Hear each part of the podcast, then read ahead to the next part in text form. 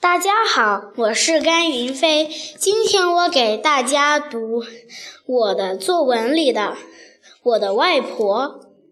你们的外婆一定都身怀绝技吧？来说说我的外婆，她的身上有一种惊人的做拖鞋毅力。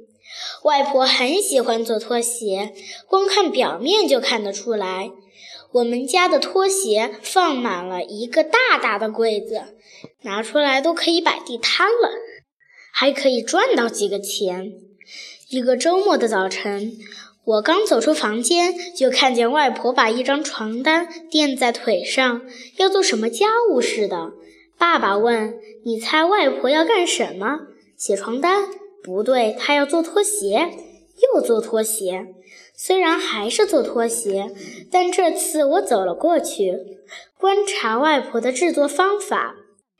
外婆先用纸剪出了拖鞋的底部形状作为鞋模，又借助鞋模把鞋底一针一线缝好了，再用三层布缝鞋面，最后把鞋底和鞋面缝在一起，一只拖鞋就完成了。